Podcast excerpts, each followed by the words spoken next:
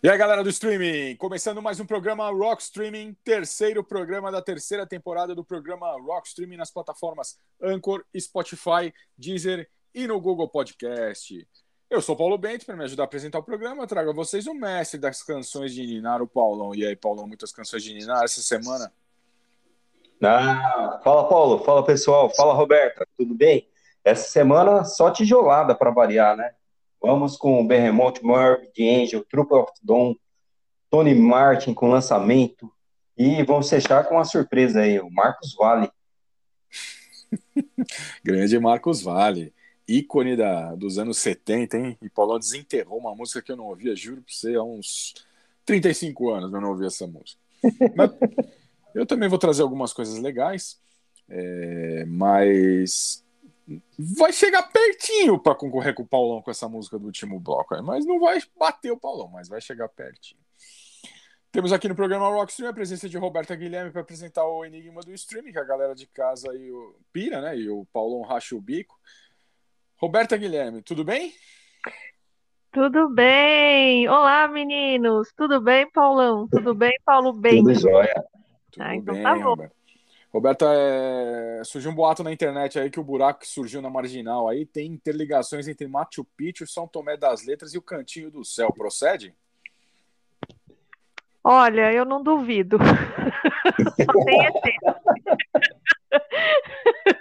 Para quem não conhece o Cantinho do Céu onde Roberta Guilherme mora, é, só ah, daqui, é uns 40 quilômetros aqui do centro de São Paulo. Só uns 40 quilômetros aqui do centro de, de, de São Paulo.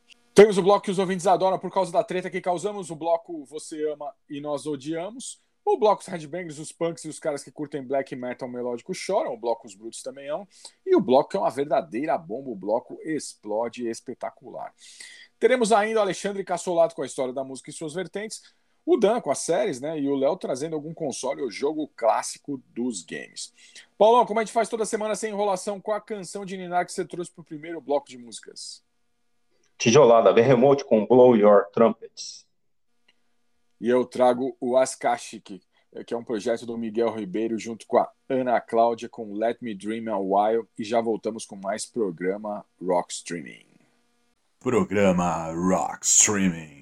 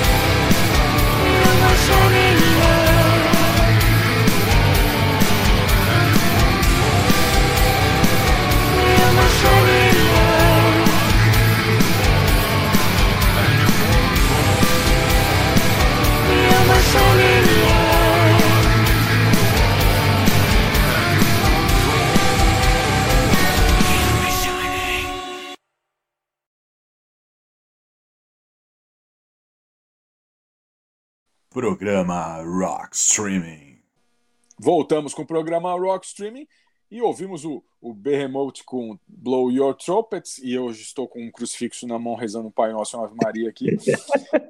e ouvimos também o Ascache, que é o projeto do Miguel Ribeiro lá de Portugal, é, junto com a Ana Cláudia com Let Me Dream a While. Fala aí, Paulo, do Behemoth.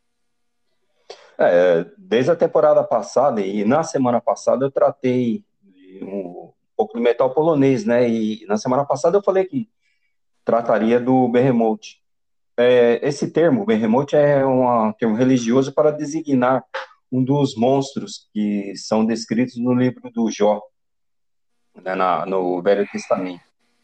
E é um, esse é um, um monstro terrestre e o Leviatã é um também descrito nesse livro é um monstro marinho, é até mais conhecido.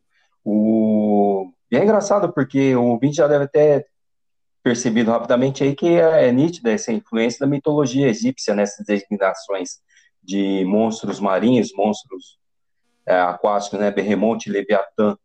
E isso aí provavelmente é, é como os judeus foram escravizados pelos egípcios, eles devem ter trazido alguma coisa do, do Egito.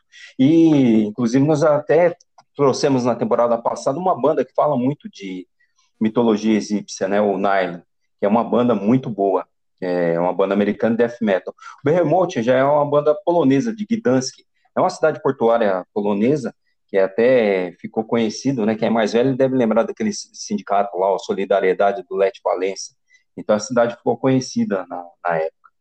E eles tocaram inicialmente black metal. Nos primeiros álbuns deles eram bem black metal, mas eles acabaram migrando para o death metal a partir de 2000.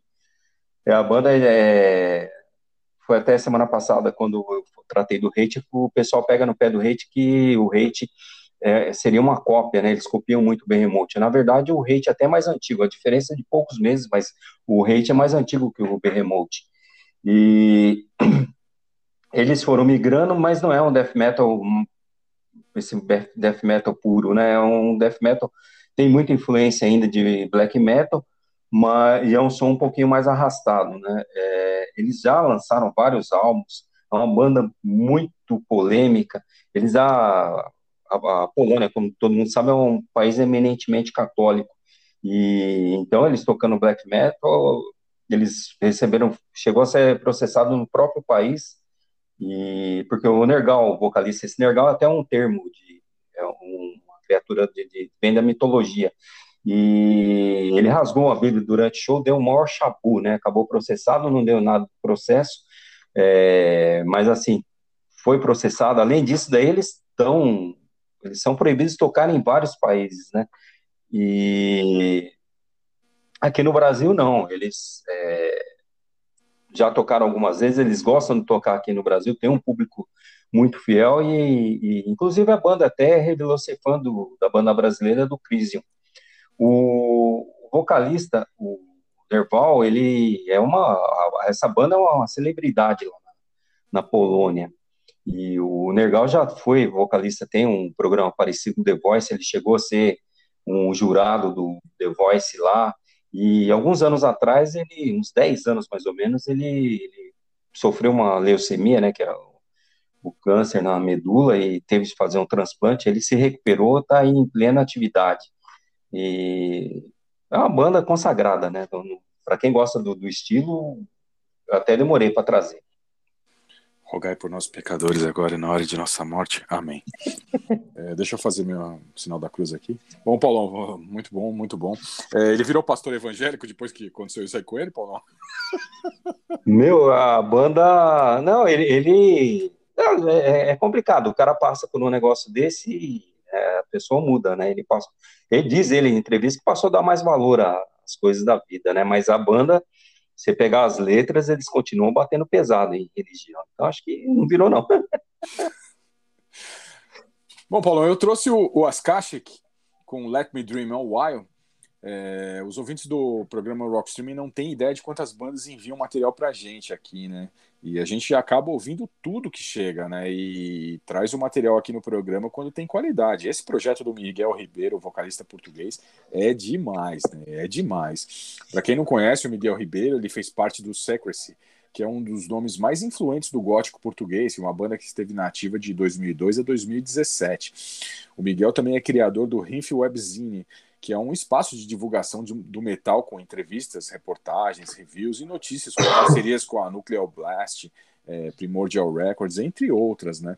E ele tem um projeto muito especial e muito legal que é a Associação Esperança Animal, que tem como finalidade ajudar os animais de ruas ab abandonados, né, com leilões de artigos de música doados por artistas portugueses, né.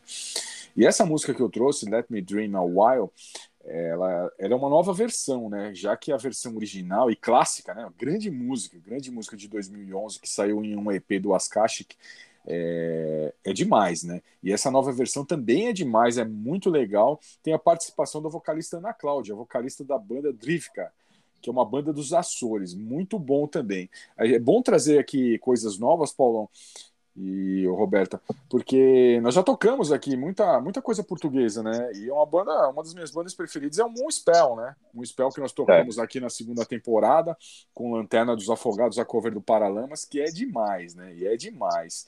É, vocês ouviram a música, é muito boa, né? Boa, boa, somzão, mandar, os caras estão mandando, bom, é um cara consagrado, né? Não dá para esperar. Só podia vir coisa boa. Curtiu, Roberto Wascache? Muito, muito bom. Muito bom. E quem quiser saber mais sobre os projetos do Ascachic, é só entrar no Facebook e procurar como Ascachic. É A-S-K-A-S-H-I-C. E eu quero mandar um abraço para o Miguel Ribeiro lá do Porto. E quando ele tiver mais novidades do Ascash, pode mandar aqui para a gente aqui que nós vamos tocar aqui no programa Rock Streaming. E agora nós vamos para o bloco do Cassolato com a história da música e suas vertentes. Fala aí, Cassolato.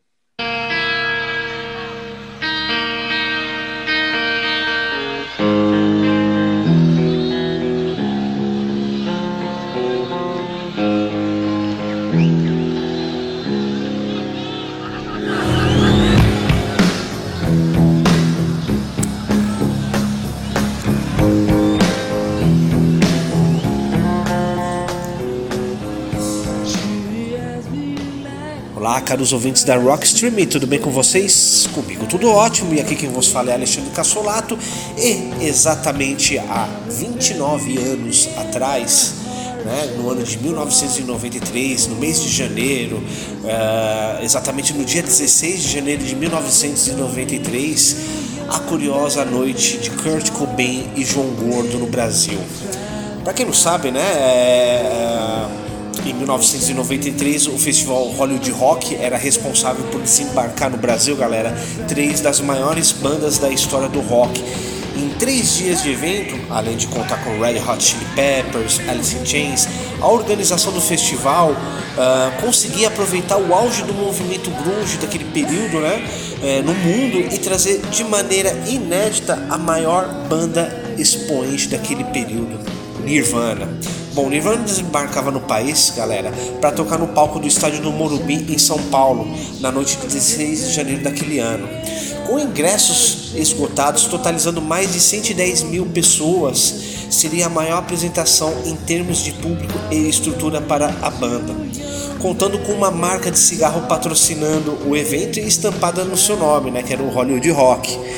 Mas quem não sabia desse último fato, galera, no entanto, era o vocalista da banda, né, o Kurt Cobain, que chegou em terras tupiniquins tranquilamente ao lado da sua esposa Courtney Love. Porém, um convidado que teve acesso aos bastidores desse evento seria responsável por dar essa triste notícia em uma noite de loucuras ao quimérico do grupo musical.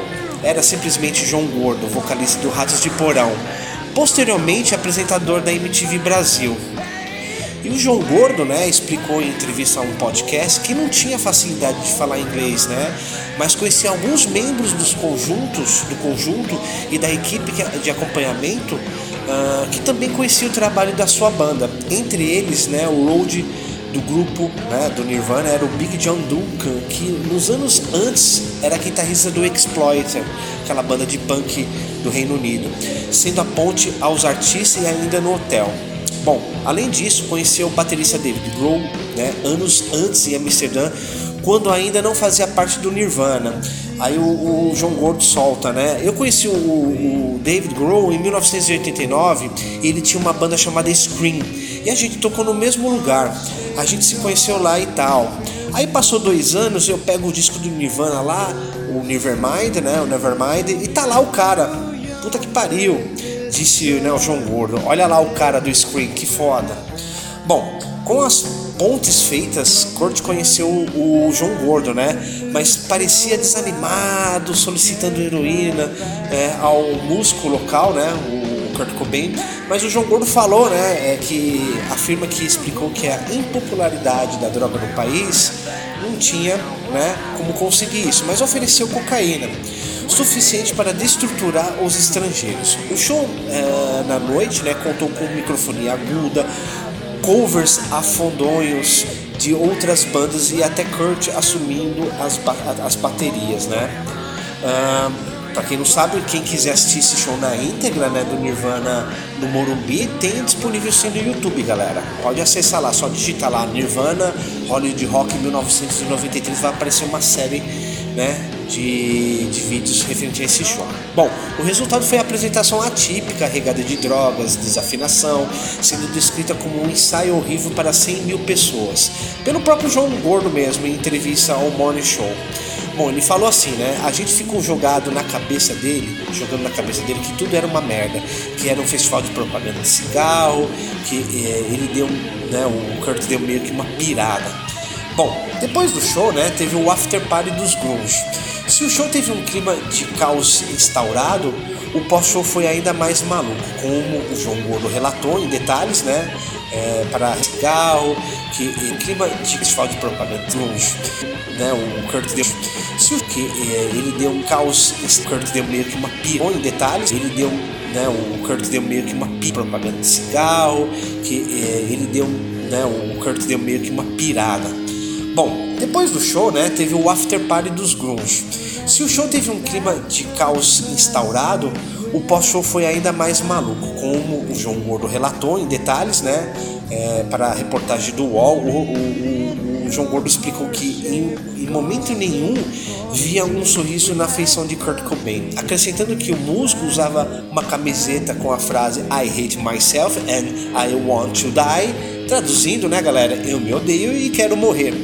Bom, isso estava escrito de caneta esferográfica na camiseta dele.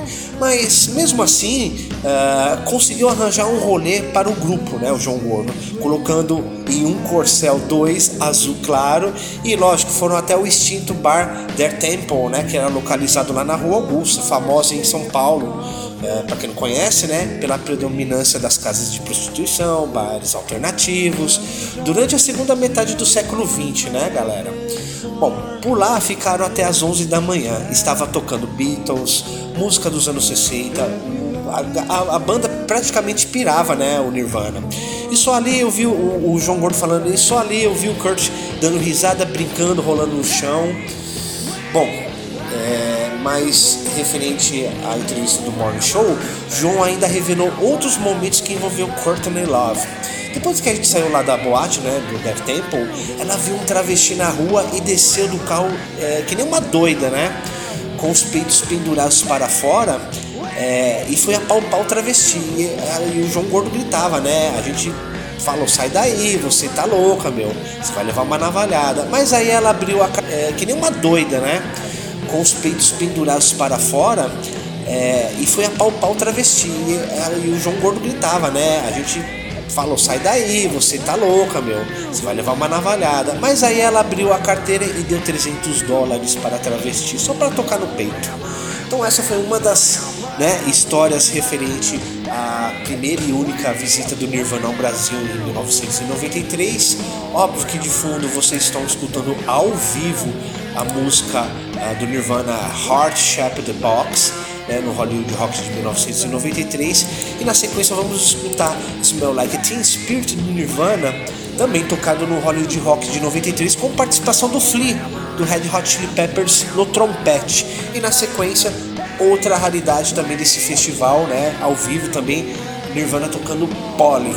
Beleza, galera? Espero que tenham gostado, né, dessa pequena história aí contada pelo João Gordo e vejo vocês até a próxima edição do Rockstream. Até lá, galera!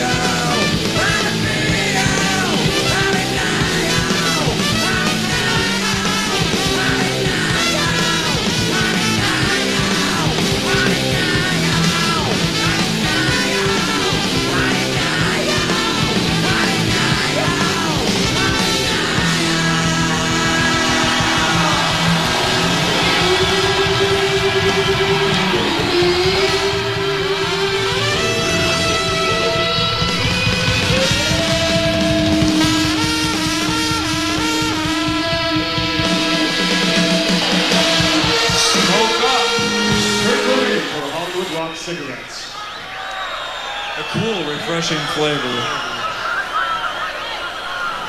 A taste you can't deny. Hollywood Rock. The I don't smoke, but if I smoked, I'd smoke Hollywood cigarettes because they're the best. When I'm in Diarrhea de Janeiro, I like to have the freshly cut, dried leaves of a palm tree.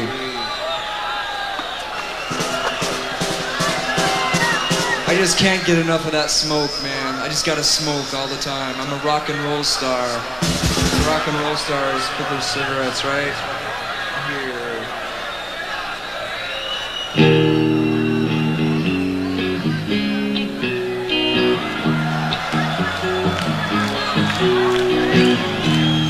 Mommy wants a cracker.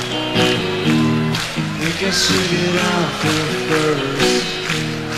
Think she wants some water put out the cold torch. Me have a say? Let me kill dirty. Let me take a ride. Hurt yourself. Want some? Use myself. Got some smoke. Hollywood smoke. Got some. Haven't you? Let me take a ride. Yourself. Want some help? Help myself.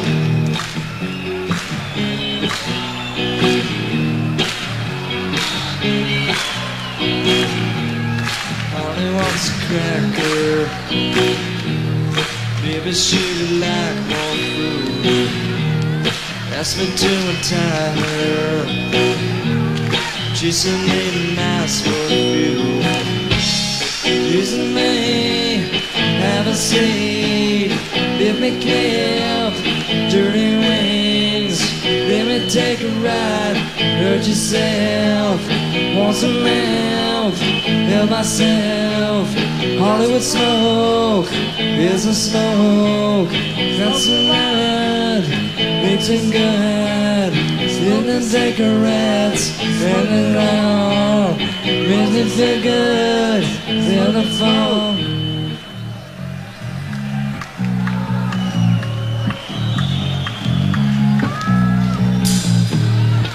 Molly says her back hurts.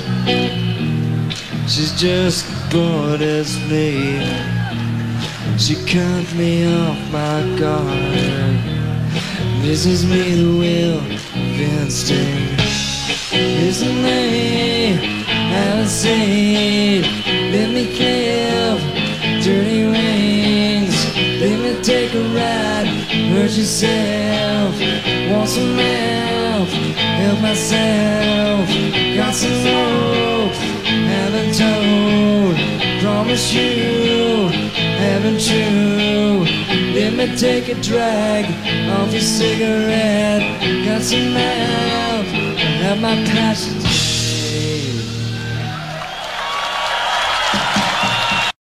Alexandre Cassolato, rei de Sapopemba. Sim, toda semana Cassolato está aqui trazendo as curiosidades da história da música e suas vertentes e enriquecendo a nossa cultura musical. E agora, um dos momentos mais esperados do programa Rock Streaming, que o Paulão pira, né? O Enigma do Streaming. Enigma do streaming.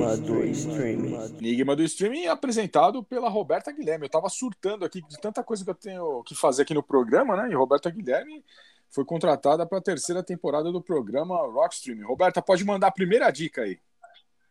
Olá, meninos! Primeira dica. Ele nasceu no dia 4 de fevereiro de 1948 em Detroit. Por ser filho de um pastor presbiteriano, acabou fazendo parte do coral da igreja, onde o seu pai pregava. Anos mais tarde, se tornou cantor e compositor de rock. E aí, meninos, quem é? Putz. é o Boy George? Ah, que bom. Aham. Não é o Boy George, ouvintes do programa Rockstream. Já sabe, Paulão? Não, não. Vai, vai precisar de mais dicas aí. Bom, enqu- enquanto a gente pensa, Paulão, o que, que você trouxe para o segundo bloco de músicas? Tá, vamos com outra pauleira. Morbid Angel com Immortal Hits. E eu trago o Peter Murphy com On Nylon e já voltamos com mais programa Rock Streaming. Programa Rock Streaming.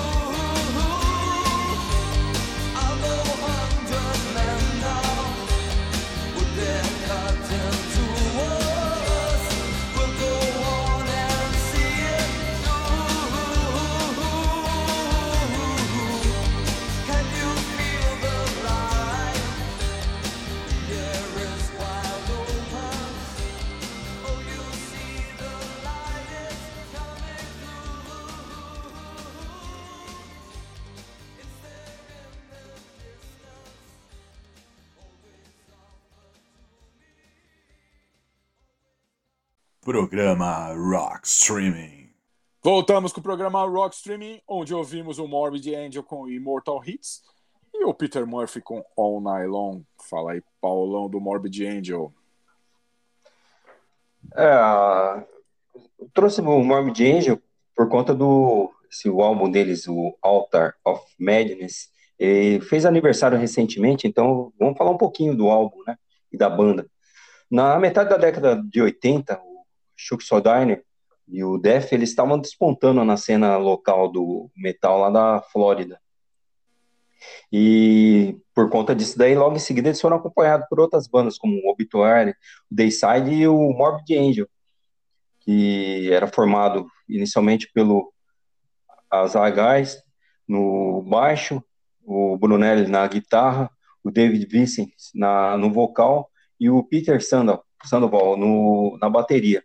Esses caras lançaram esse petardo né, no, na metade dos anos 80 e é um disco que chamou muita atenção. Ele diferenciou das, do, das outras bandas de death metal, não tanto death, porque ele o death por si só já é uma banda que cada álbum foi formação diferente, ideias diferentes, mas o Morbid Angel também se destacou por conta dos do, tempos do, das músicas eram um pouco ortodoxos, o arranjo eram mais, melhor, bem, melhores feitos, tinha alguns virtuosíssimos na guitarra, e eram bem diferentes, né, por conta disso do Dayside Obituary.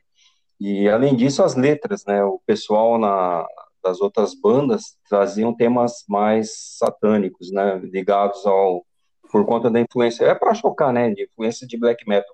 E eles não, eles pegaram o, um livro do, do é, HP Lovecraft que ele escreveu, segundo o pessoal, ele escreveu no final dos anos 20, né, o Necromonium, e aí eles leram o livro e fizeram o álbum a partir das letras, né, então é uma coisa bem diferente. Esse, esse álbum, ele, ele foi gravado no estúdio do Moore Sound, em Tampa, Flórida, e como o álbum estourou e foi muito bem gravado, apesar do pessoal do estúdio não ser, ser especializado no, naquele estilo musical estava é, começando, ele o estúdio pegou fama e acabaram várias bandas de death metal gravando ali e uh, inclusive produtores se especializaram no estilo e aí o, esse estilo por conta disso daí arrebentou, né? De, no início dos anos 90 ele entrou na moda e não saiu desde então, né? Tem muitas muitas bandas aí até hoje fazendo é um trabalho, né? E o Morris Sound, o estúdio ficou famoso. E o Morbid Angel está aí nativo até hoje, lançando bons álbuns. Teve uma quedinha aí no, na qualidade, eu acho, nos últimos, mas ainda assim continua, é uma das bandas de destaque.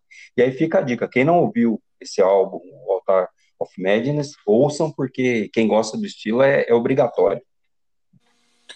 Bom, ouvintes do programa Rockstream, eu trouxe o Peter Murphy com o Nylon, é, e ao lado de Indigo Eyes, né, é os, são os maiores clássicos da carreira solo do vocalista do, do Bauhaus, eterno vocalista do Bauhaus. Né. E All Night Long muita gente não sabe, mas é sobre a esposa do Peter Murphy, né, a Bayhan Falkes, e que, que ele está casado desde 1982 com ela. Eu gosto muito de Bauhaus, eles fizeram um show na década de 2000 em que o Peter Murphy ele descia no centro do palco como se ele fosse um, um vampiro, né? É, quem não, quem não, não conhece, vai no YouTube e veja esse show que eles fizeram. Se eu não me engano, foi em 2005 que eles tocaram. É muito legal. Ele descendo no centro do palco ao longo do, da primeira música, se eu não me engano, é Bela Lugosi's Dead. É, ele descendo como se fosse um vampiro é demais. É demais. E, e, o vampiro teve um infarto em 2018. É muito estranho, né? O vampiro teve um infarto. Peter Murphy teve um infarto em 2018, mas tá legal. Tá legal, ele tocou aqui no Brasil em, em 2016, foi a última vez que ele tocou aqui. E esse show foi muito legal, eu tava lá, teve a participação do Wayne Russell do The Mission, né? Que morava aqui no Brasil e fez um showzaço. Grande clássico essa música, All Night Long do Peter Murphy aí, uma das músicas preferidas minhas da carreira solo dele. E agora vamos pro bloco do Léo, né? Com os games. Fala aí, Léo.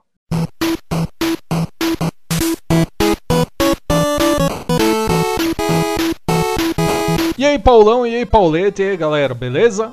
Aqui é o Léo e estarei falando hoje de um clássico. Mike Tyson's Punch Out, de Nintendinho. Então, bora lá!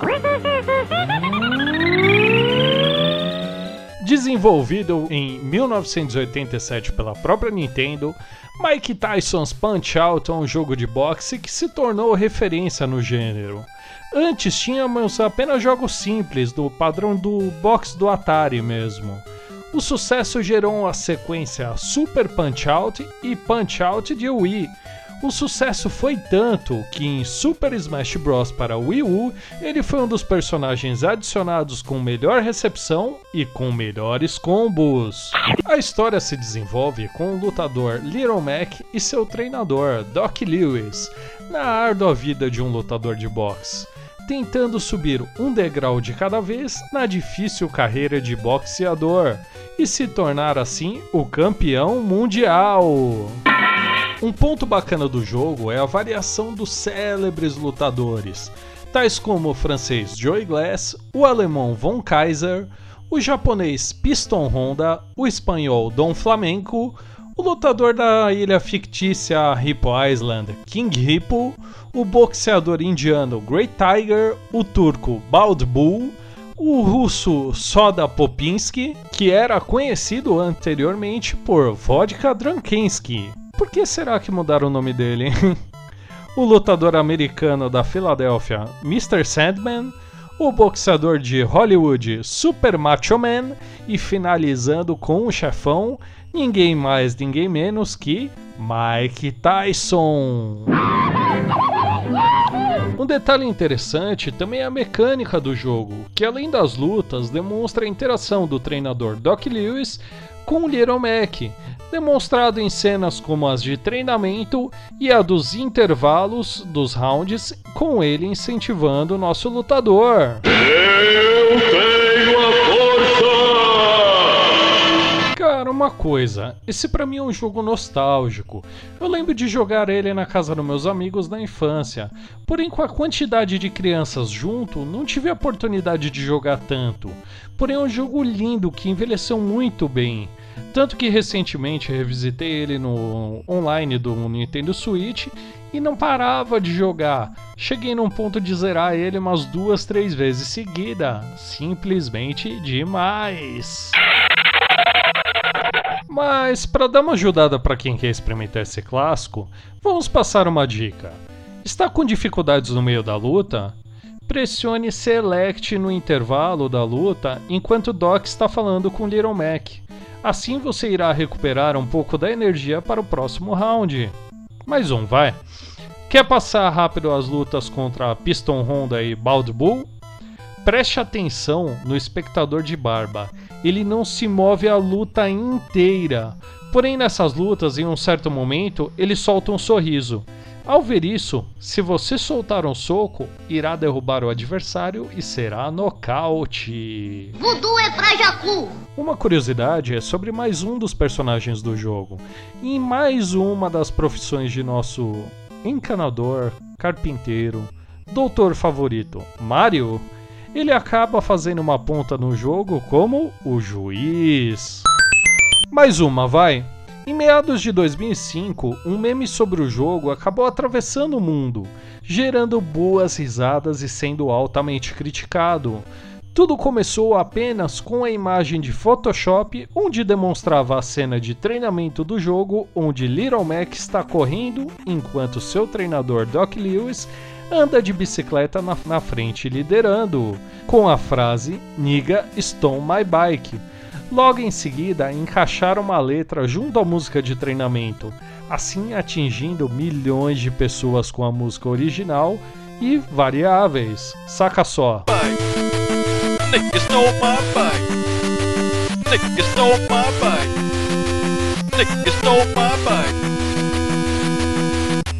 Nick stole E com vocês, já que estamos falando de boxe, do CD O Melhor de Rock Balboa, Gonna Fly Now, de John X Remix. Hi, my name is Rocky Balboa.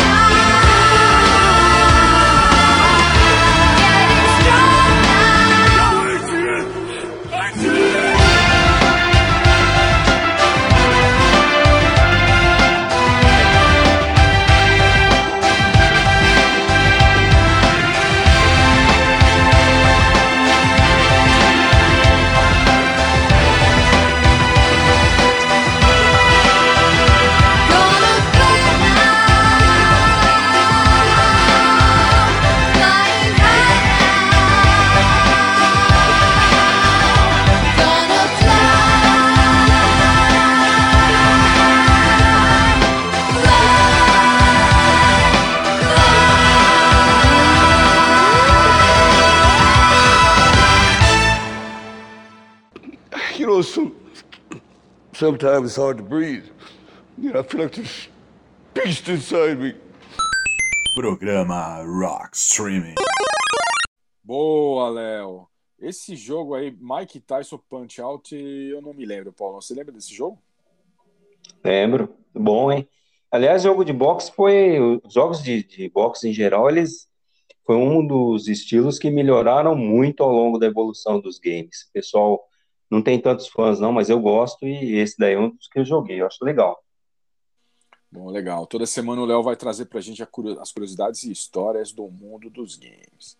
E agora, vamos para a segunda dica do Enigma do Streaming dessa semana.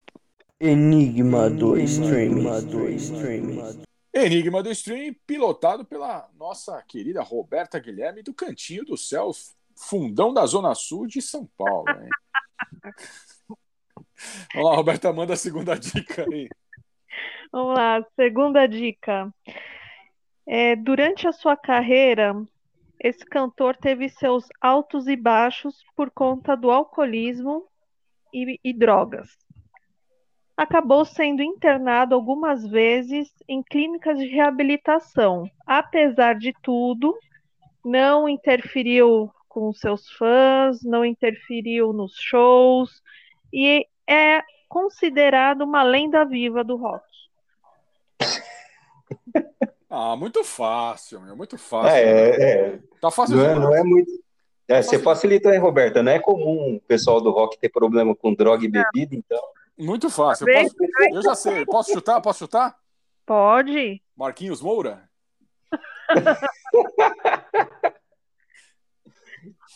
Pelas risadas não é o Marquinhos. né? Pelas risadas não é o Marquinhos Moura, hein? Não é o Marquinhos Moura.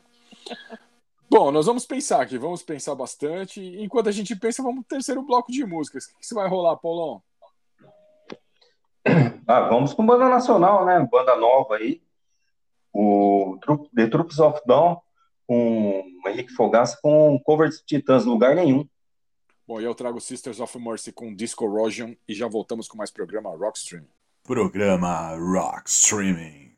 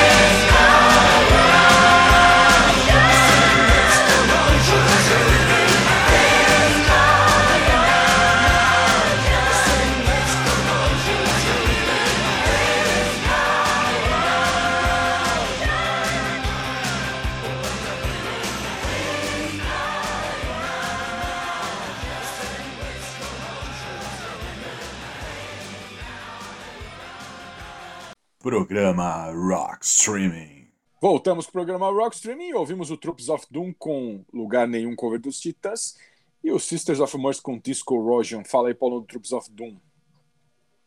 É, a banda está em atividade desde 2020, é uma banda bem nova, e ela foi formada pelo Jairo Guedes, ele não é membro, não foi membro fundador do Sepultura, né, o rapaz que saiu para o sarcófago começou na guitarra antes dele, mas é Max Cavaleiro, aquele mesmo sarcófago, os caras têm um temperamento forte, não deram certo, e cada um foi pro seu lado, entrou o Jairão no lugar dele. O Jairo ficou, não ficou muito tempo, mas é o, o que ele ficou foi suficiente para Sepultura lançar um álbum e já entrar para a história. E é um cara que todo mundo gosta, né? Você pegar, você vê os caras do Sepultura, você não vê eles metendo o pau do, do Jairo.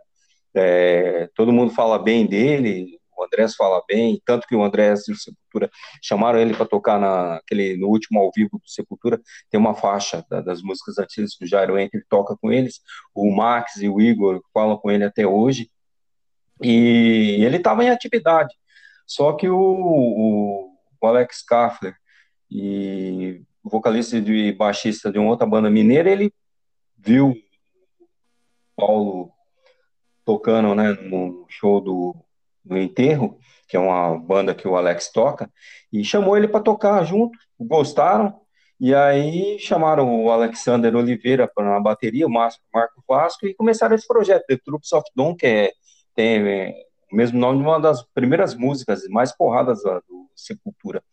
A proposta inicial da banda é resgatar aquele thrash metal que os caras faziam na década de 80. E já lançaram dois EPzinhos, né? Estão se preparando para lançar um full esse ano mesmo. E o primeiro deles, o Rise of Heresy, eles fizeram duas músicas da banda e mais quatro regravações do Sepultura. É bom pra caramba, fácil de achar. E o segundo álbum, o Absence of Light, ele tem mais é, faixas da, do Truth of Dawn, mais composições, e conta inclusive com a participação do Jeff Becerra, que é vocalista do lendário, vocalista do Possessed, banda americana de uma das primeiras bandas de death metal.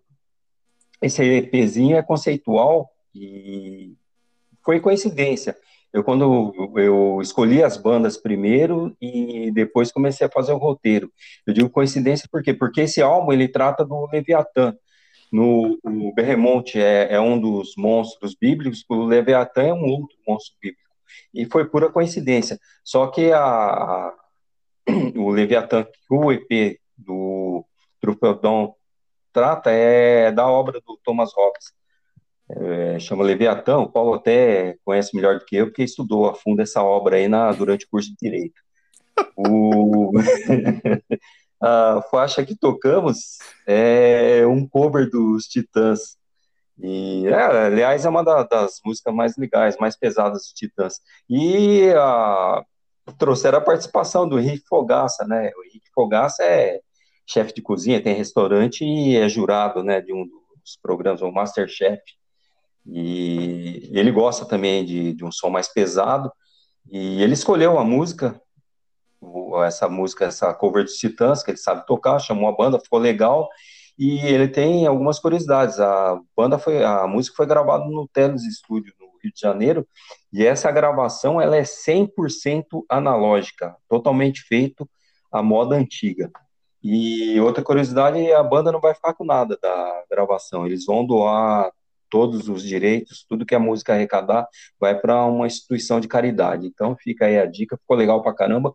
E é uma banda, apesar do Jairo ser um cara das antigas, é, a banda é nova e tá bom pra caramba. Aguardamos ansiosamente a chegada do, do álbum deles que eles estão prometendo para esse ano. Não, e o Paulão hoje tá muito sinistro, hein? Paulão trazendo muito death metal aí, tá sinistro, hein, Paulo? Hoje você tá Hoje, hoje sinistro. peguei pesado. Pegou pesado, Leviatã. Caramba, cara. Depois, neguinho, é por isso que eu falo. Depois, quando chega lá o dia do Nosso Senhor Aparecido, neguinho vai fazer peregrinação, né, cara? Pra salvar de todos os pecados que o cara fez durante o ano, cara. Impressionante. Isso. E só um, só um adendo aí, Paulão. É, o Henrique Fogaça, ele é chefe de cozinha, né? Isso. É, é, antigamente chamávamos de cozinheiro, né, cara? E tem- hoje, nesse mundo moderno, né, nós temos umas coisas diferentes, né, Roberta? É, o motociclista, né, não gosta de ser chamado de motoqueiro, né? Não. É, a estilista não gosta de ser chamada de costureira. É, Outro dia eu ouvi aí na, ouvi na rádio aí, a minha a profissão dela era a, mani, é a personal stylist de unhas, né? Também conhecida como manicure, né? e tem também. Diga. Desculpa. Quer cortar essa parte? Não, não, manda aí, manda aí.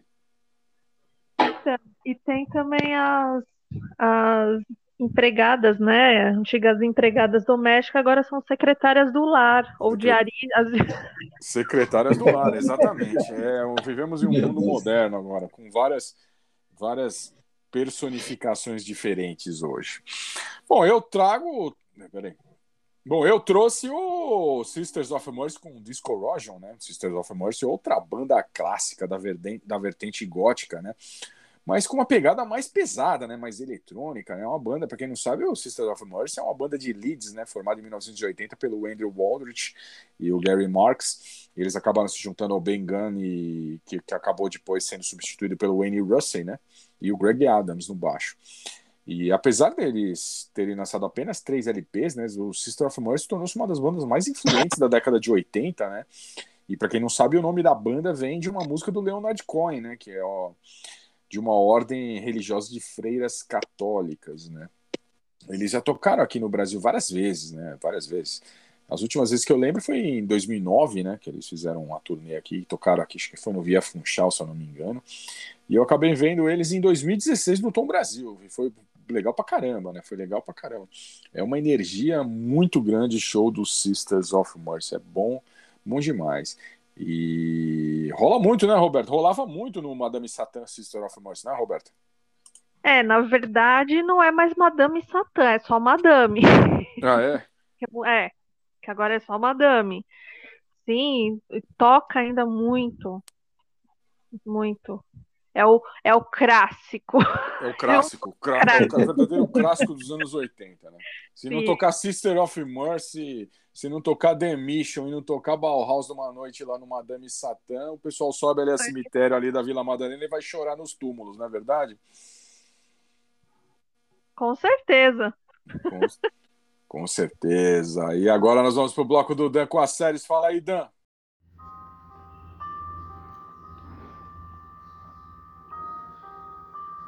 Salve, salve! Pauleta, Paulão, Léo, Cassolato, galera que curte o Rock Streaming. Dan mais uma vez chegando por aqui com os clássicos da TV, do cinema e do streaming para vocês. E hoje, como não poderia ser diferente, vamos celebrar a vida e a obra de um gênio da dublagem brasileira que infelizmente nos deixou semana passada. Aos 90 anos de idade, Zac Bardavi faleceu mas nos deixa um legado que irá durar eternamente. Isaac nasceu em Niterói no dia 13 de fevereiro de 1931. Advogado de formação, foi na dramaturgia que Isaac Bardavi encontrou seu verdadeiro talento. Como ator, no cinema Bardavi tem em seu currículo filmes como Escaravelho do Diabo e Carcereiros o Filme. Na TV, Bardavi soma mais de 50 participações, entre novelas como Irmãos Coragem, Selva de Pedra, Gabriela, Escravizaura, A Viagem, dentre dezenas de outras novelas.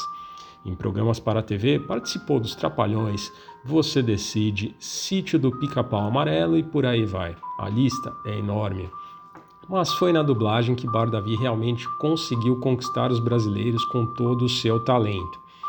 Sua voz era inconfundível, mas ele tinha uma habilidade gigantesca para modificar a mesma e dar vida a cada um de seus personagens. Um caso clássico que podemos citar são as dublagens do personagem Wolverine. No desenho dos anos 90, ele dubla o herói pela primeira vez. Posteriormente, no filme dos X-Men, né, que vieram na década seguinte, é, Wolverine ganha novamente a voz de Bardavi, mas sua interpretação muda. Você consegue reconhecer a voz dele, mas ao mesmo tempo é uma dublagem diferente, ela encaixa perfeitamente com o personagem do filme. Uma curiosidade é que anos mais tarde, né, Bardavi e Hugh Jackman, ou Wolverine no cinema, iriam se conhecer no programa De Noite, do Danilo Gentili, lá no SBT. Ambos se emocionaram bastante e agradeceram um ao outro por darem vida né, ao personagem, cada um de sua forma. Semana passada, ao saber da morte de Bardavi, Hugh Jackman postou né, em seu Twitter uma foto dos dois juntos na época do programa e uma mensagem de pesar pela morte do amigo. Bom, voltando aos personagens que Bardavi dublou, temos uma lista gigante. No cinema, ele fez a voz de Fred Krueger na franquia A Hora do Pesadelo, Odin, o pai de Thor no UCM, Rei Harold na franquia Shrek, Horácio Slughorn na franquia do Harry Potter, né, mais precisamente em Harry Potter e o Enigma do Príncipe. Ele foi a voz de Jor-El, o pai do Superman, né, no filme clássico dos anos 70, além de Obi-Wan Kenobi em Star Wars, dentre outros. Não dá para falar de todos aqui porque a lista é gigante. Nas séries para a TV, ele fez a voz do Garganta Profunda no Arquivo X e uma das minhas dublagens favoritas, que eu adorava essa série. Ele foi o carro Kit em Super Máquina. Quem lembrava dessa, hein? Que saudade de assistir Super Máquina no SBT nos anos 80 com a dublagem do Bar Devi ali no carro Kit. Era sensacional. Mas as, du nas dublagens né, memoráveis, assim, onde nós temos mais lembranças do Barnavi, obviamente são dos desenhos, né? Bom, ele fez a voz do Capitão Haddock nas aventuras de Tintin, foi o Dr. Robotnik nos desenhos do Sonic, fez os irmãos Bacalhau em uma redublagem no desenho Apuros de Penélope Charmosa, foi o narrador no desenho do Garfield e seus amigos, mas a nossa favorita, né? A eterna dublagem de Esqueleto em He-Man. Impressionante o que ele fez para esse personagem. Quando você assiste He-Man com o áudio original, a voz do esqueleto é normal, é uma dublagem sem graça, mas ele deu uma vida completamente diferente para esse personagem. A dublagem brasileira é sensacional, ela é cheia de caras extremamente talentosos e ele o que ele fez pelo, pelo esqueleto em He-Man foi algo assim de incrível. Né? E infelizmente o tempo está passando, né? E diversos dubladores têm nos deixado, principalmente essa galera dos anos 80. A dublagem brasileira dos anos 80 ela deixa uma saudade absurda. Você pega a galera que dublava o Chaves, que também fez a dublagem de Spectrum-Man, e todo aquele pessoal que dublavam as séries, os desenhos, os seriados japoneses, é de uma qualidade muito grande. O, o dublador brasileiro ele tem uma habilidade enorme, ele é muito mais do que um ator, é um cara de talento assim absurdo. Infelizmente muitos têm nos deixado, né, nos últimos anos aí. Galera, hoje nós não teremos música, tá? mas teremos sim alguns trechos de dublagens realizadas por Isaac Bardavi. Na ordem, nós iremos ouvir Wolverine nos filmes do X-Men, Wolverine no desenho dos X-Men dos anos 90, sua dublagem para o ator Brian Cox em Troia, sua dublagem para Kevin McNally em Piratas do Caribe, sua dublagem para Anthony Hopkins como Odin em Thor, Fred Krueger em Hora do Pesadelo, Kit em Super Máquina, Hey Harold em Shrek e o nosso eterno esqueleto em He-Man. Obrigado, mestre Isaac Bardavi.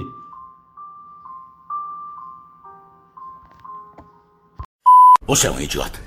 Ah, então você me enganou. Isso é estupidez. A não ser que queira morrer. Não bata nos meus amigos. É o seguinte, sua cadela mutante doente. Por que não abre essas algemas e vamos ver quem é feito de quê? Queria que eu viesse dizer adeus, Sayonara. Pra onde a levaram? Pra onde, seu monte de estrume?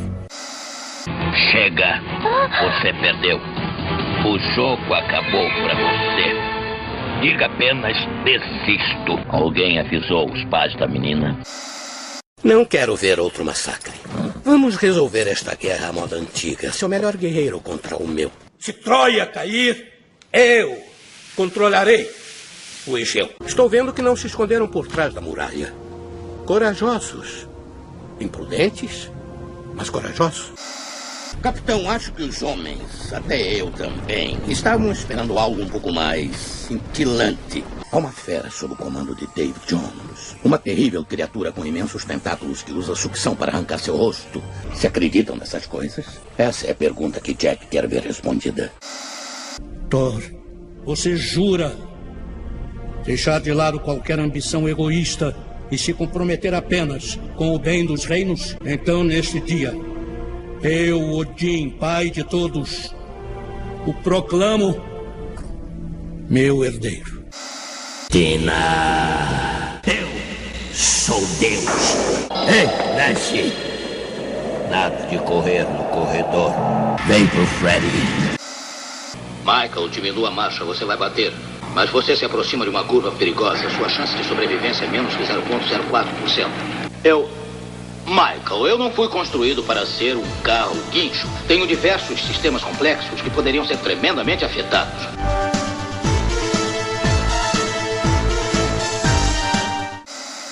Mas afinal, quem são eles? Ela não devia ter beijado o príncipe encantado e quebrado o feitiço? Não é a mesma coisa!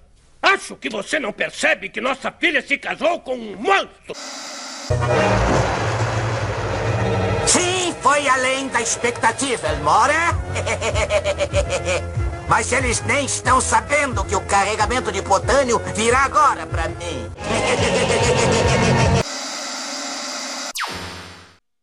Boa, Dan. Toda semana o Dan tá nos trazendo as séries. E foi uma grande perda, né? Pra... Grande perda para o mundo da dublagem aqui brasileira.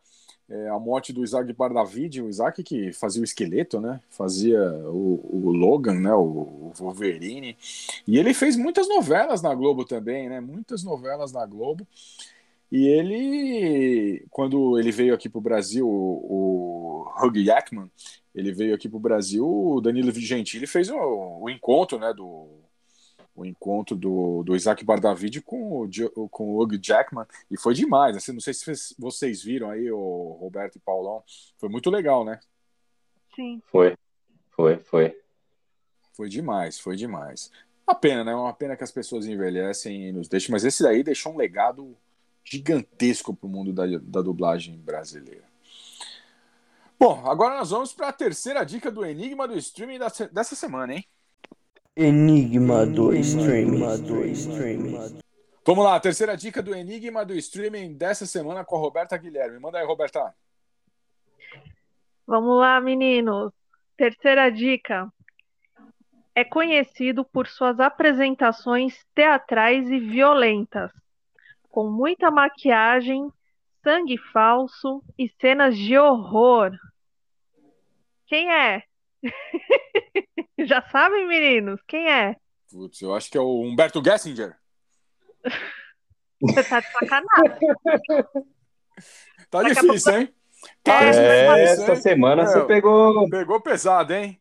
Pegou é, não pesado. é o cara do Caneta Azul também, não, hein? Não é o cara do Caneta Azul, não é o Marquinhos Moura.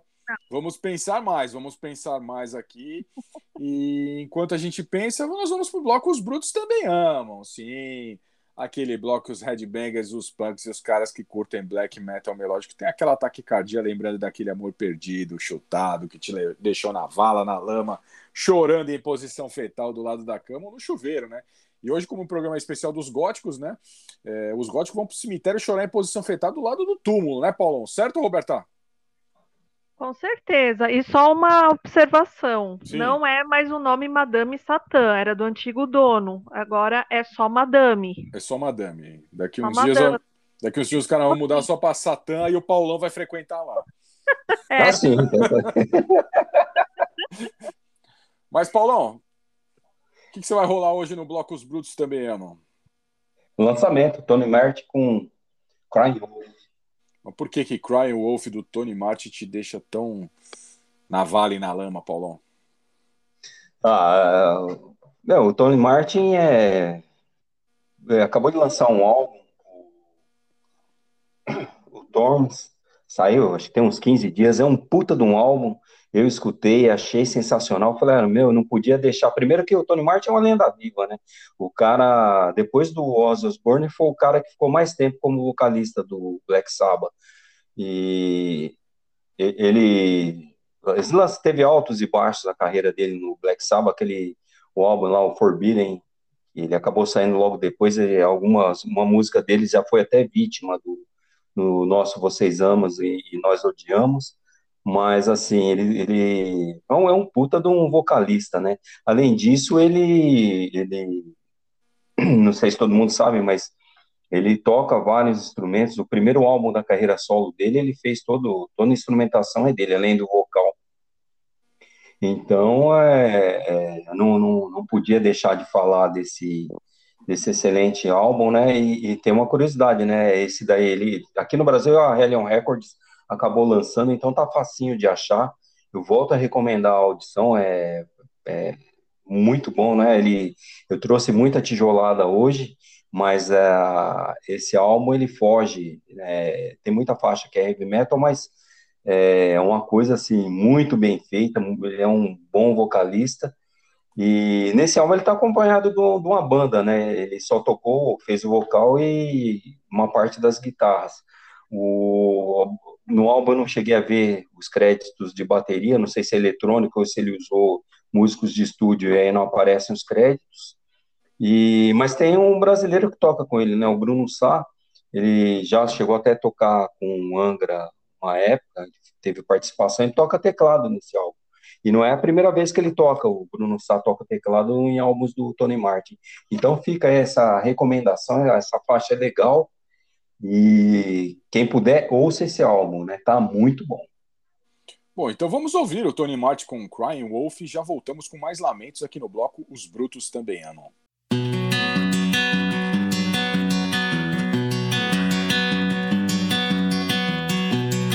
We gave the best of our days. We came to help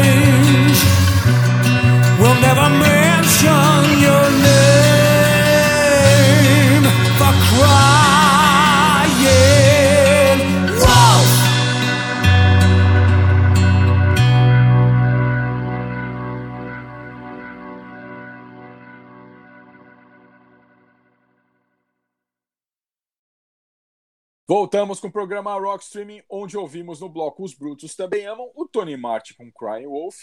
E ouvintes do programa Rock Streaming, eu trago a vocês o The Cure com a Lera Elise.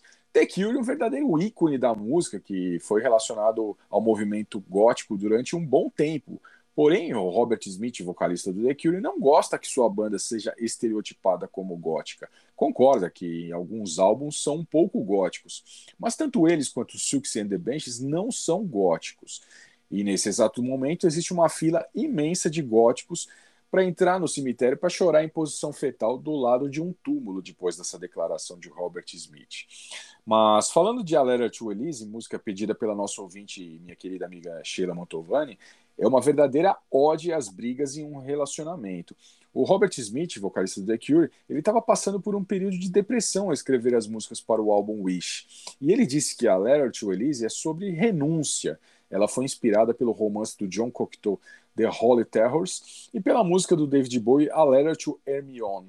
O Smith disse que a música é... tem muitas referências pessoais, ou seja, a esposa dele estava de TPM e ele decidiu botar para fora de um jeito Robert Smith, fazendo uma bela canção de amor. E a frase que eu mais gosto é: Elise, acredite que eu nunca quis isso. Eu pensei que dessa vez eu cumpriria todas as minhas promessas. Eu pensava que você era a garota que eu sempre sonhei, mas eu deixei esse sonho partir. As, as promessas quebraram e o faz de contas foi embora. Então, vamos ouvir essa bela canção de amor e já voltamos com mais programa Rock Streaming.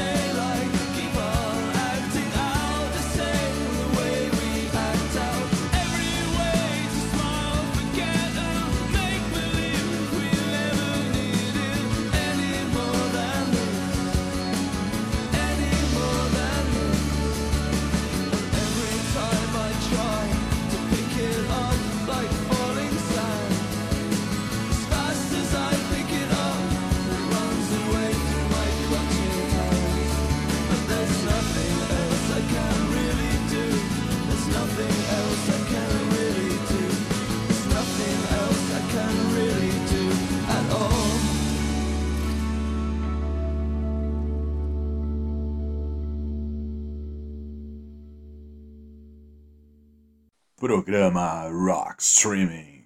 E agora chega de presepada e vamos para a última dica do Enigma do Streaming dessa semana com Roberto Guilherme, que pegou pesado, hein? Enigma do Streaming. do streaming. Vamos lá, Roberta, última dica. Última dica do Enigma do Streaming. Vamos lá, meninos. A quarta e última dica é por conta de suas apresentações teatrais, com muito horror, com muito sangue, guilhotina, cabeças explodindo, cobras no show. A gravadora Warner Bros. fechou um contrato com eles nos anos 70, tá? E as músicas mais conhecidas são Schools Out, Billion Dollar Baby, Hey Stupid, e How You Gonna See Me Now e I Never Cry. E aí, meninos, tô falando de quem? Alice Cooper. Opa! Alice Cooper, sem dúvida, Alice Cooper. Paulão matou, hein, Paulão? É, Nossa, tava difícil, hein? estava o Vincent Damon Fournier, conhecido como Alice Cooper. Muito bem, menino. Muito bem, muito bem, Paulão. Paulão, é, na hora que ela falou guilhotina, eu matei. Na hora que ela falou guilhotina, eu matei. Alice Cooper que tem um documentário muito interessante sobre sua vida. O Alice Cooper, muita gente não sabe, mas ele ele teve várias internações por causa do álcool. O álcool quase matou o Alice Cooper nos anos 70, né? E hoje o cara tá com, se eu não me engano, 74 anos de idade e tá nativa aí. Quem sabe o Alice Cooper não volta? Eu já vi o Alice Cooper duas vezes ao vivo. É bom demais. Bom demais. Roberta Guilherme pegou pesado hoje, mas na última dica a gente, Paulão conseguiu matar. Paulão. Boa, Roberta. Muito bem mesmo. E agora nós vamos para o bloco mais explosivo do programa Rockstream, o bloco Explode Espetacular.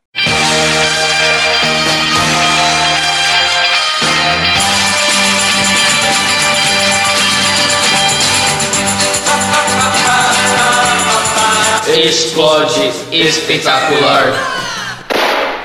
Fala aí galera, aqui é o Léo e estamos de volta com o quadro Explode Espetacular. E como já é tradição aqui no Rock Streaming, o Dan está aqui comigo. Fala aí, Dan! Fala aí, Léo. Fala aí, galera. Estamos de volta. Bom, galera, e hoje vamos mandar para os ares um CD diferente. Não é um CD de músicas, mas é um CD de textos narrados. Cara, só de pensar nisso já dá vontade de explodir, meu. Mas fala aí, Léo, quem foi o autor dessa proeza? Cara, ninguém mais, ninguém menos que Pedro Bial, o cara dos discursos insuportáveis do BBB. Programa insuportável também. Meu, eu lembro que no começo, tipo na segunda, terceira edição do programa, eu até assistia, né? E era mais por causa do caso dos artistas, eu gostava mais do caso dos artistas. E no final, quando alguém saía, ele vinha com aquele discurso de que o cara é um herói. E puta que pariu, herói é o caralho, herói é o meu ovo. Herói sou eu que acordo 5 horas da manhã todo dia e ainda tem, arrumo tempo pra gravar o rock streaming, cara. Cara, eu assistia nessa época também, eu ficava puto também com esses discursinhos dele. Eu lembro que eu tinha vontade de levantar do sofá só pra ter alguma coisa pra jogar na televisão de raiva desse puto aí, meu. Bom, sobre o álbum, né, Filtro Solar, eu também tenho uma história. Eu lembro que na época eu tava na faculdade, cara. E eu lembro que eu tinha uma professora chata pra caralho, que ela curtia Pedro Bial, achava Arnaldo Antunes um gênio, gostava do Macaco Simão, professora Edilamar, filha da puta, odiava aquela professora. Uma vez na aula ela tocou essa porra dessa faixa de filtro solar. Puta bagulho chato, cara. Cara, imagino, horrível. Saca só, galera, vamos escutar um trecho. Filtro solar. Nunca deixem de usar filtro solar. Se eu pudesse dar só uma dica sobre o futuro, seria esta: use filtro solar. Os benefícios a longo prazo do uso de filtro solar estão provados e comprovados pela ciência. Já o resto de meus conselhos não tem outra base confiável além de minha própria experiência errante. Mas agora eu vou compartilhar esses conselhos com vocês. Aproveite bem, o máximo que puder, o poder e a beleza da juventude. Ou então esquece, você nunca vai entender mesmo o poder e a beleza da juventude até que tenham se apagado. Cara, eu escuto ele falando, eu lembro disso. Pamonha fresquinha. O puro creme do milho verde. Venha, minha senhora. Venha experimentar. Olha aí, freguesia. São as deliciosas pamonhas de Piracicaba.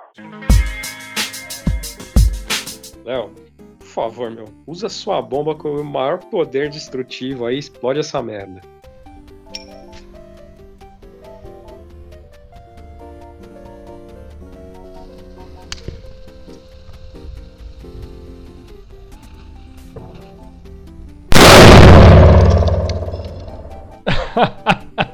Essa voa alto, hein? Foi lá pra casa do PQP, quer dizer, do BBB. Valeu, galera. Vamos ficando por aqui. E semana que vem tem mais no quadro Explode, Espetacular. Programa Rock Streaming. Boa, Léo. Boa, Dan. Toda semana os piromaníacos do Parque São Domingos estão aqui para explodir alguma porcaria do mundo da música. E agora, o momento que os ouvintes do programa Rock Streaming querem nossas cabeças. O bloco Você Ama e Nós Odiamos. Why do birds suddenly appear every time?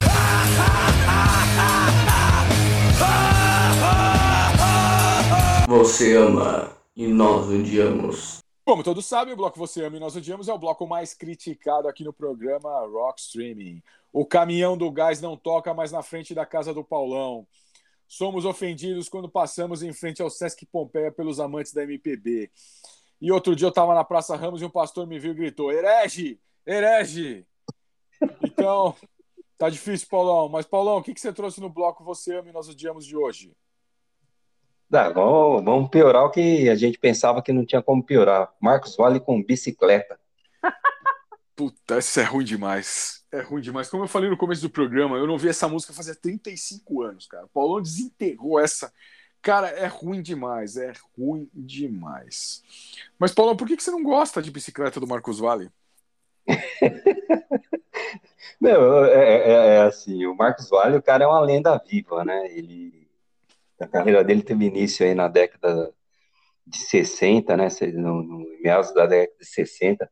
A música não é dele, mas no primeiro álbum, aquela Samba de Verão, que é do Tom Jobim, ela arrebentou lá nos Estados Unidos, ela ficou em segundo lugar na- nas paradas. Tem mais de 80 versões dessa música em inglês. E além disso, ele toca Ela é Carioca e, e ele foi mudando, né? Ele de bossa nova, ele migrou na década de 70, a Globo contratou ele para fazer algumas trilhas sonoras de novela. Muito do profi- profissionalismo das trilhas sonoras da Globo, principalmente na década de 80, aí se devem ao trabalho dele. Aquela musiquinha de final do ano que os artistas cantam lá todo ano, é dele, do irmão dele, do Nelson Mota.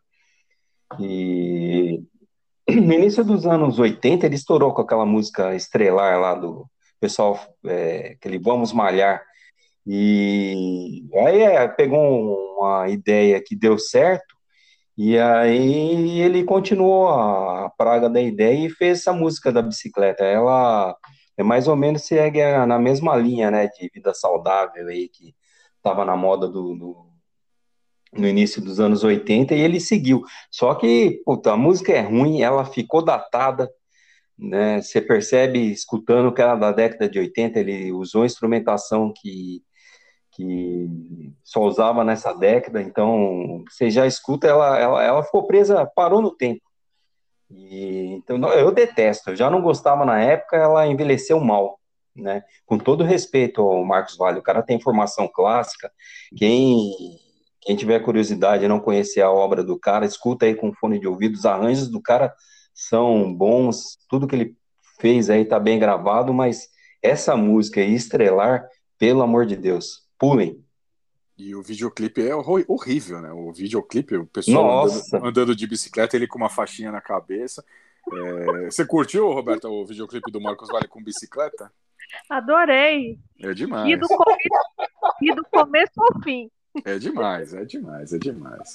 É, essa outro, outro sucesso do Marcos Vale é aquela que ele fala, que ele canta assim, né, Paulão? Tem que suar, tem que dançar. É, estrelar. Musculação, patinação. Cara, aí depois ele migrou, ele falou da musculação, patinação, aí ele migrou pra bicicleta, né, meu? É, é impressionante, ele, ele passou por uma academia inteira, né, Paulo? Crossfit. É, Não, hoje, é, hoje se o- Marcos o- Vale fosse fazer uma música, ia se chamar Crossfit, não é verdade? Meu, que, que- depois aquele cara, né, ele deve ter inspirado aquele cara do Fuscão Preto, que fez Fuscão Preto e Motoqueiro, né? Ele fez a, seguiu a linha do Marcos Vale. É, é, seguindo vários temas, vários temas. É, o Almir Rogério, o grande Almir Rogério. Isso. Almir Rogério. Bom, Paulo, eu para concorrer, eu sei que vai ser muito difícil concorrer com o Marcos Vale com bicicleta hoje, mas eu, eu estou um passinho atrás. Eu trago para vocês, ouvintes do programa Rockstream, o Francisco Cuoco com Soleado, todo o tempo do mundo. Cara, é, eu sei que hoje vai ser impossível bater, cara, mas em 1974, cara, convenceram o Francisco Cuoco que ele sabia cantar, né? Eu acho que provavelmente ele começou a cantar no estúdio, os caras falaram, isso é uma merda, né, cara? Então, decidiram fazer ele declamar um poema com a música de fundo e, e uns sonzinhos que parecem mais o Keystone Capers do, do Atari. Quem ouviu, é, já conhece Soleado, é, preste atenção nos sonzinhos que tem. Parece Keystone Capers do Atari. É, é, é muito engraçado. Ele não sabe cantar. Mas na época acho que ele tava, ele tava com uma fama imensa, né? Os caras falaram, vamos gravar um negócio aí, mano. Vamos gravar um negócio aí com um tecladinho Pink Floyd, um fundo insuportável, né? E algum corozinho, e nós vamos ganhar dinheiro. E é ruim, é ruim demais, é ruim demais. E para provar a vocês, ouvintes do programa Rock Streaming, que se o Francisco Cuoco sabe cantar, com uma produçãozinha, saiu uma musiquinha lá, é, o nosso produtor musical, o Léo, fez uma musiquinha também. Ele levou para mixar em Abbey Road, em Abbey Road, e eu estou declamando um poema estilo Francisco Cuoco e espero que vocês curtam. Vamos lá, solta a musiquinha aí.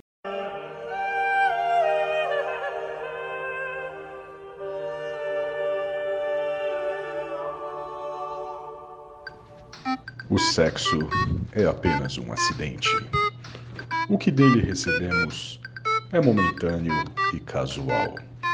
Visamos a algo mais discreto e misterioso, do qual o sexo é apenas um sinal, um símbolo.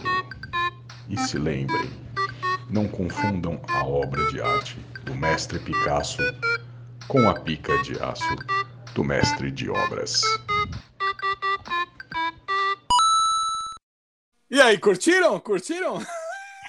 Meu, saiu uns 40 e poucos anos atrás e ia fazer sucesso. Tava na moda essa, esse tipo de coisa. Tecladinho Cássio, né? O tecladinho Cássio, exatamente. O tecladinho Cássio, o cara, o cara declamando uma poesia e eu provo para vocês que qualquer um faz uma música dessa. Então, ouvintes do programa Rockstream, eu deixo vocês aí com essas duas porcarias, né? Que é o Marcos Vale com bicicleta e o Francisco Cuoco com todo o tempo do mundo soleado. E até semana que vem com mais um programa Rock Streaming. Falou, Paulão. Obrigado por mais um programa. Valeu, Paulo. Valeu, Roberta. Valeu, pessoal. Até semana que vem. Valeu, Roberta. Até, pessoal. Boa semana. Fiquem com Deus.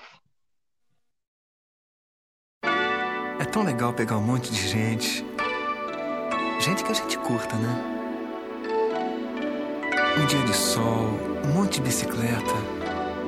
E sair por aí. Vamos nessa?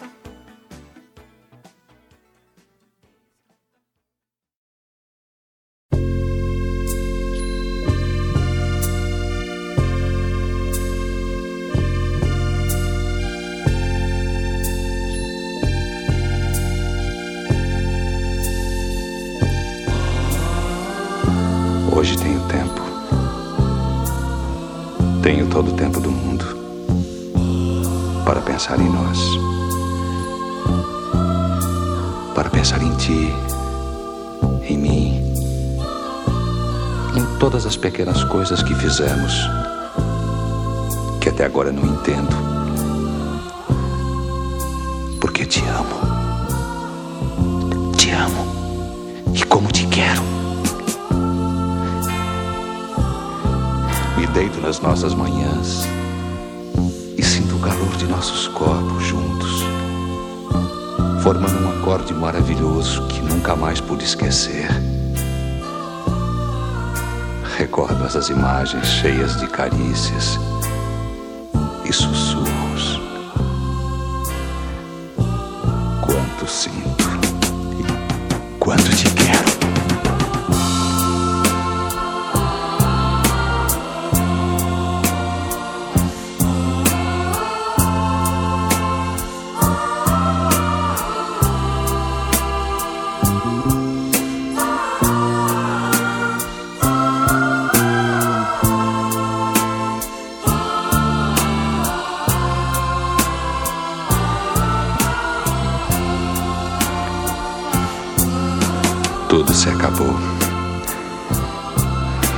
Se acabou, como tudo acaba, quase sem querer. Igual ao rio que se perde no mar. Não, não, não foi culpa tua nem minha. Por causa desse bobo orgulho, perdemos mil coisas boas. Mil coisas boas. Hoje tenho tempo. Tenho todo o tempo do mundo. E quanto mais penso, mais te adoro e te desejo. Tudo porque te amo. Eu te quero.